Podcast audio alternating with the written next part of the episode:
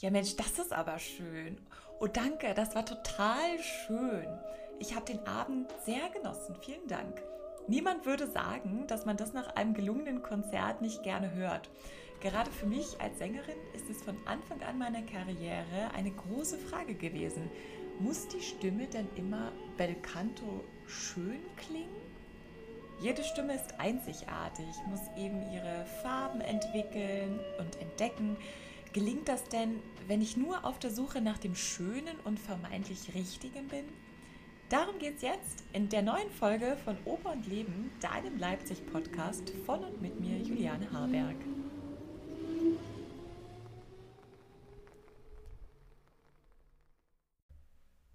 Ja, gerade ist wieder Lockdown und ich habe die Zeit genutzt, um einen YouTube-Channel aufzubauen, der sich ausschließlich mit neuer Musik beschäftigt. Äh, dazu habe ich dann am 11.11. .11. zum Martinstag um 11 Uhr eine Premiere äh, veranstaltet.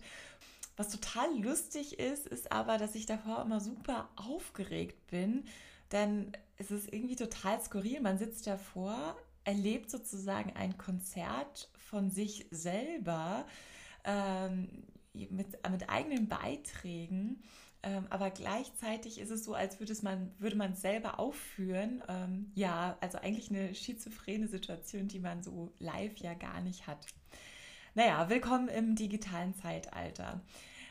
Dass ich da was mal auf YouTube mache, hätte ich sowieso vor einem Jahr wahrscheinlich gar nicht gedacht. Naja, was gab es da zu hören? Ähm, vielleicht erinnert ihr euch, in einer Folge von Oper und Leben Landpartien habe ich über die neue Musik in Flaming gesprochen. Da geht es um Konzertveranstalter abseits von großen Metropolen. Gerade jetzt, wo Corona bei uns ist, ähm, finde ich es echt krass, dass es die Leute auf den Dörfern, in den Kleinstädten gibt, die wirklich für Kultur kämpfen. Und das sind für mich wirklich die wahren Helden. Das muss hier mal wirklich so gesagt werden. Bei der neuen Musik in Flaming haben wir mit unserem Liedduo zwei Konzerte mit ausschließlich zeitgenössischen Werken gespielt. Ähm, darunter eben ein Werk mit dem minimalistischen Titel Lied, das Hermes für mein Diplomkonzert komponiert hatte. Damals konnten wir das Stück leider aus Zeitgründen nicht programmieren und dann ergab sich irgendwie nie die Gelegenheit bis zu diesem Jahr, wo es endlich bei der neuen Musik in Flaming uraufgeführt worden ist. Und dann am 11.11. .11. um 11 Uhr habe ich dann das Lied von Hermes Theodorakis für meine YouTube-Premiere des neuen Channels Artifaction programmiert. Und voll interessant daran ist, dass man da ja unterschiedlichste Reaktionen bekommt von Leuten, die vielleicht gar nicht in so ein Konzert gehen würden. Positiv wie auch negativ, was eben bei der Musik unserer Zeit total üblich ist und auch gern so sein darf. Was mich zu der Frage zurückbringt, muss ein Künstler nur gefallen oder darf er auch mal anecken? Ja, für mich hat das ganz, ganz viel damit zu tun, wie man sich als Künstler definiert. Das, was ich im musikalischen Ausdruck gesucht habe von Anfang an, war eben nicht nur das Schöne, sondern ich will das jetzt mal ähm, mit einem Begriff ausdrücken, ich habe immer sowas äh, gesucht, was man vielleicht als Zukunftsklang beschreiben könnte. Etwas, was mich hinzieht zu einem neuen Ufer, eine Welt, die noch im Verborgenen liegt, die unentdeckt ist. Da ist dann die Definition von Schönem auch logischerweise eine andere. Es gibt ja Künstler, äh, die in der Musik Trost suchen oder politisch aktiv werden wollen. Es gibt so viele Ansätze, Kunst zu verstehen. Gemeinsam ist dennoch, dass wir alle eine ausdrucksvolle Farbenpalette brauchen, die nicht nur schwarz und weiß zeigt. Also habe ich gelernt, auch mal anzuecken. Ich habe da Erfahrung gemacht, äh, wie es sich anfühlt, wenn jemand mit einem Konzert den Saal verlässt. Das ist dann natürlich ausschließlich bei der neuen Musik äh, passiert. Und jedes Mal habe ich aber gedacht, hm, wie gut, da bewegt sich dann was. Und komischerweise denken dann viele, die aufstehen und gehen, dass man sie mit dieser Art von Musik ja quälen möchte. Den möchte ich gerne dann mal sagen, ja, wenn man sich zu neuen Ufern aufmacht, ist die Reise nicht nur eine gerade Asphaltstraße. Es gehört eben ein gemeinsamer Wille dazu, loszugehen und auch ganz, ganz viele Stolpersteine dazu finden. Ein letzter Gedanke dazu. Kürzlich bei unserem zweiten neuen Leipziger Kulturzirkel hatte ich ein voll schönes Gespräch mit Emanuel. Emanuel und ich kennen uns ganz, ganz lange und haben hier zusammen in Leipzig studiert. Wir waren so ein ganz ja, rebellischer Jahrgang, der dann auch ganz viel so gemeinsam machen wollte und auch eine eigene Studioproduktion ähm, ganz zum Unmut unserer Lehrer auf die Beine gestellt hatte. Naja, das war ganz klasse. Und ähm, Emanuel ist jetzt Schauspieler, Musicaldarsteller und singt aber auch noch klassisch. Und wir kamen dann dazu, ähm, äh, wie das so ganz typisch ist, unter, unter Sängern, ähm, ja, natürlich von Gesangsunterricht und stimmlicher Entwicklung zu sprechen. Und er sagte dann zu mir, Juliane, weißt du, ich habe mich total frei davon gemacht, die Grenzen zwischen U- und E-Musik zu sehen. Ob Belting oder klassisch, das sind doch alles Farbpaletten, die die Stimme braucht. Ja, und ein wenig mehr oder minder benutzt man das ja auch in Klassik oder Musical, was du im klassischen Bereich brauchst oder Musical-Bereich. Da muss ich dann irgendwie schlucken, weil ich offen gesagt mich ein wenig schwer tue, so U und E so miteinander zu mischen. Für mich sind das doch ganz unterschiedliche Bereiche, unterschiedliche, Tätig unterschiedliche Tätigkeitsbereiche. Aber rein ausdrucksmäßig, ja, war das so komplett der Aha-Moment hinterher. Na klar, Ausdruck macht natürlich nicht bei der Schule des Pelcantos Halt. Was wir natürlich immer suchen müssen, ist, äh, uns nicht dabei kaputt zu singen oder kaputt zu machen, die Stimme immer schön zu pflegen. Aus diesem Grund möchte ich euch heute drei Musikstücke vorstellen der zeitgenössischen Musik, äh, die einen ganz anderen Ansatz stimmlicher Arbeit erfordern.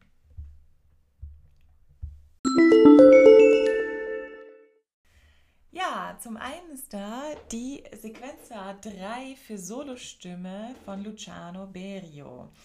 Ein Klassiker der neuen Musik schlechthin. Also wenn du dich mit zeitgenössischem Gesang auseinandersetzt, wirst du nicht an diesem Stück herumkommen. Die Arbeit ist für mich ähm, ja ganz viel die Beschäftigung mit Farben, wie die Stimme ähm, im Ausdruck funktioniert, was sie braucht, um Ausdruck zu bekommen. Und das macht es für mich so spannend, denn die Stimmfarbe, der Stimmansatz entsteht nicht durch ja eine Schule des Belcanto, sondern wirklich durch eine dramaturgische Aktion, die man wirklich erstmal fühlen muss. Und ähm, dazu habe ich die ganze Partitur mir mal vorgenommen und wirklich ganz kleinlich in dramaturgische Abschnitte unterteilt. Und mit der Zeit habe ich gemerkt, dass es überhaupt nicht funktioniert, das aus Noten zu singen, denn man muss wirklich ähm, die Aktion, die dahinter steht, ähm, fühlen und dafür muss man sich komplett auf das Stück einlassen. Stimmlich wiederum finde ich aber, dass das echt klassisch orientiert sein darf. Man kann sogar einzelne Koloraturphrasen einbauen, wenn man das möchte, die dann aber doch in Lachen oder Stöhnen ähm, äh, ja, münden und so quasi so ein Bruch entsteht. Hier also ein kleiner Eindruck dazu.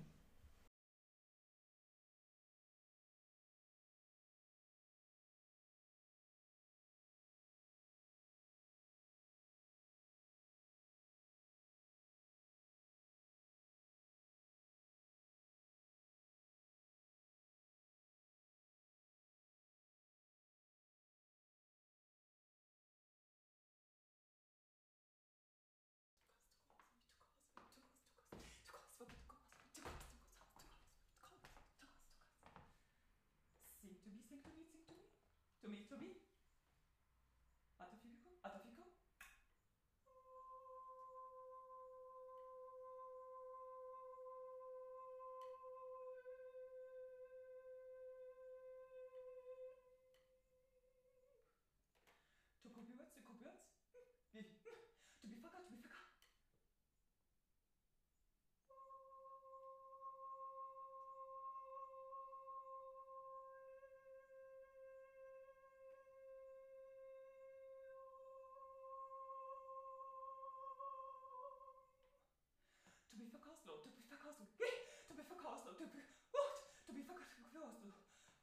어떻게? 아, 네? 아!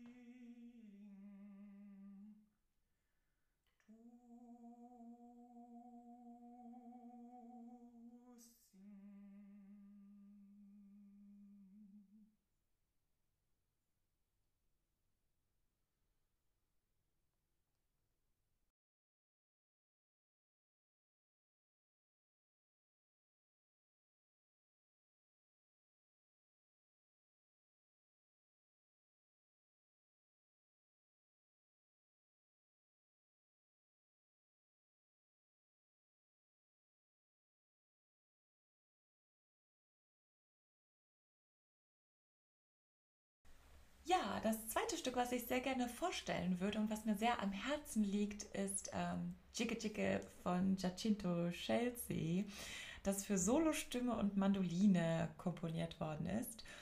Und ähm, ich habe das Stück mit meiner griechischen Bouzouki, die ich von meinem ähm, Schwiegerpapa geschenkt bekommen habe, ähm, äh, aufgeführt. Und das hatte ganz wundervoll funktioniert. Hier ist der Sänger viel mehr, würde ich sagen, ja, Schlagzeuger. Das klingt vielleicht ein bisschen ungewöhnlich, aber die stimmliche, rhythmische Arbeit überwiegt hier echt und ähm, auch durch die Mandoline oder in meinem Fall die äh, Squadratura Buzuki wird eben als Percussion-Ansatz ähm, benutzt und ähm, ja, betont das alles nochmal. Man kennt das vielleicht sogar aber von Bach oder Händel. Und im Zusammenhang mit diesem Chelsea muss ich immer an Bachs kreuzige Chor aus der Johannespassion denken. Kreuzige, kreuzige.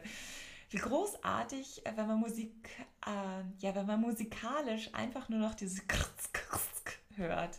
Und genau das ist das eben auch bei Chelsea. Ja, hier also Giacinto Chelseas Jigge Jigge.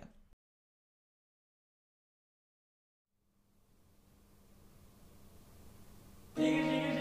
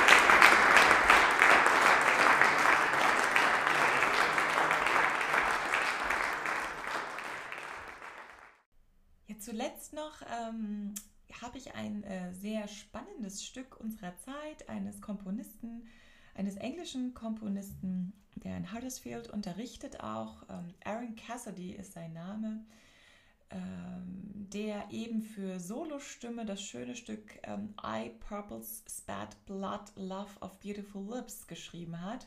Die Partitur allein flößt einen wirklich Respekt ein neben der Arbeit mit dem Text, wo man zwischen dem Englischen ins Französische übergeht, ist die Herausforderung wirklich groß, sich intuitiv auf diese Live Electronics einzulassen.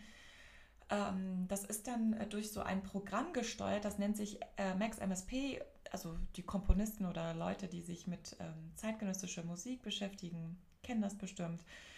Da wird dann dem Darsteller der Ton, äh, die Tonhöhe über Kopfhörer zugespielt und man muss dann im Moment des ähm, Aufführens reagieren und trotzdem den Notentext äh, getreu rhythmisch und dynamisch ar arbeiten. Und ja, bis kurz vor dem Konzert, also ich hatte so Schiss vor diesem Stück, weil man ist ja doch irgendwie immer darauf getrimmt, etwas fertig zu haben. Und ich erinnere mich noch, wie ich da echt, ich habe echt geträumt, Albträume gehabt. Ähm, dass, dass das irgendwie nicht funktioniert und dass das irgendwie nicht fertig ist, das Stück, weil man, man studiert natürlich Tonhöhen zusammen mit Text und, ähm, und Rhythmik und das ist ja hier wirklich gar nicht der Fall. Und so ähm, bin ich dann da wirklich ähm, in so einen Arbeitsmodus gekommen, wo ich dann gesagt habe, okay Juliane, hier gibt es nun mal keine Endfassung. Es gibt keine Endfassung.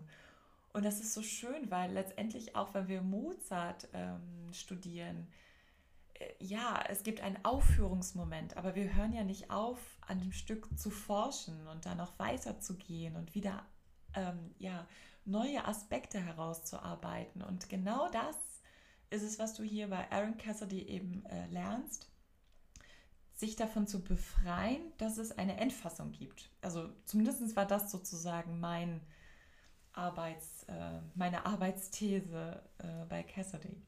Ja, und ich habe dann wirklich ähm, das gar nicht gesungen. Ich hab, bin dann wirklich mental immer den Notentext durchgegangen.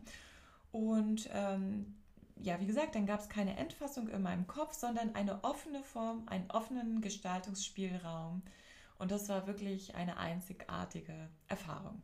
Also hier dann ähm, Aaron Cassidy mit Eye Purples Spat Blood Love of Beautiful Lips.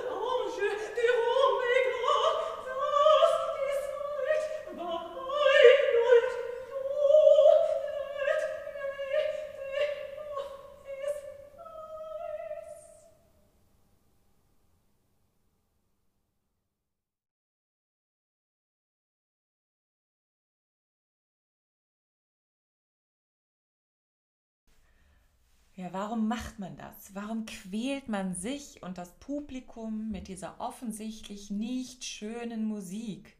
Nun ja, zu, zum einen ganz klar, der Mensch ist neugierig, er ist intelligent. Wir bleiben ungern zu Hause sitzen, wenn wir da draußen großes Getöse hören. Da schaut man schon mal, was da los ist. Ja, Musik ist eben ein Forschungsfeld, das sich weiter bewegt und nicht stehen bleibt.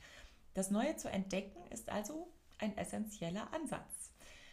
Ja, aber man könnte ja trotzdem die reinen und schönen Klänge suchen, könnte jetzt ein Kritiker sagen. Das könnte man, aber da entgeht einem ja auch die ganze Bandbreite an Farben, die Musik eben hat. Und ich glaube auch fest daran, dass irgendwie unsere Abneigung heutzutage ähm, gegenüber ihr eben nicht schön Klängen und unseren Fokus auf Tonalität, also harmonische Klänge, äh, Klänge, die Entwicklung im Bereich der Musik wirklich verhindert. Wenn man sich zurückerinnert zu Beethovens Zeiten, war eine Abfolge von Doppeldominanten, die teilweise nicht mehr zu erkennen waren, weil das irgendwie so Dominant-Sep-Nun-Konstrukte, die scheinbar ins Bodenlose führen, ein totales Affront. Heute ist das für uns total normal. Auch Dissonanzen sind total normal.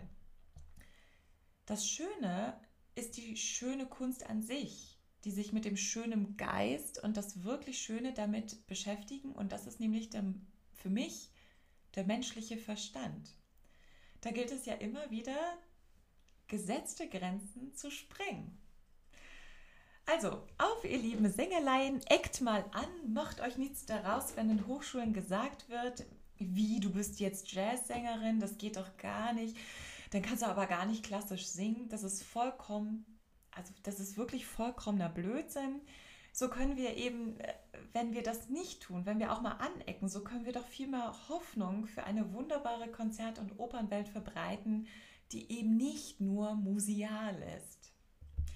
In dem Sinne äh, ich würde mich freuen, von dir zu hören. Wenn du deine Gedanken loswerden willst, dann schreib mir einen Kommentar auf iTunes oder auch auf meinem Blog En Dialog. Alle Episoden von Oper und Leben äh, von deinem Leipzig-Podcast kannst du übrigens auch unter www.sogehtsächsisch.de abrufen. Also dann, bis nächstes Mal. Dann mit Oper und Leben Talk. Mit wem? Lasst euch überraschen.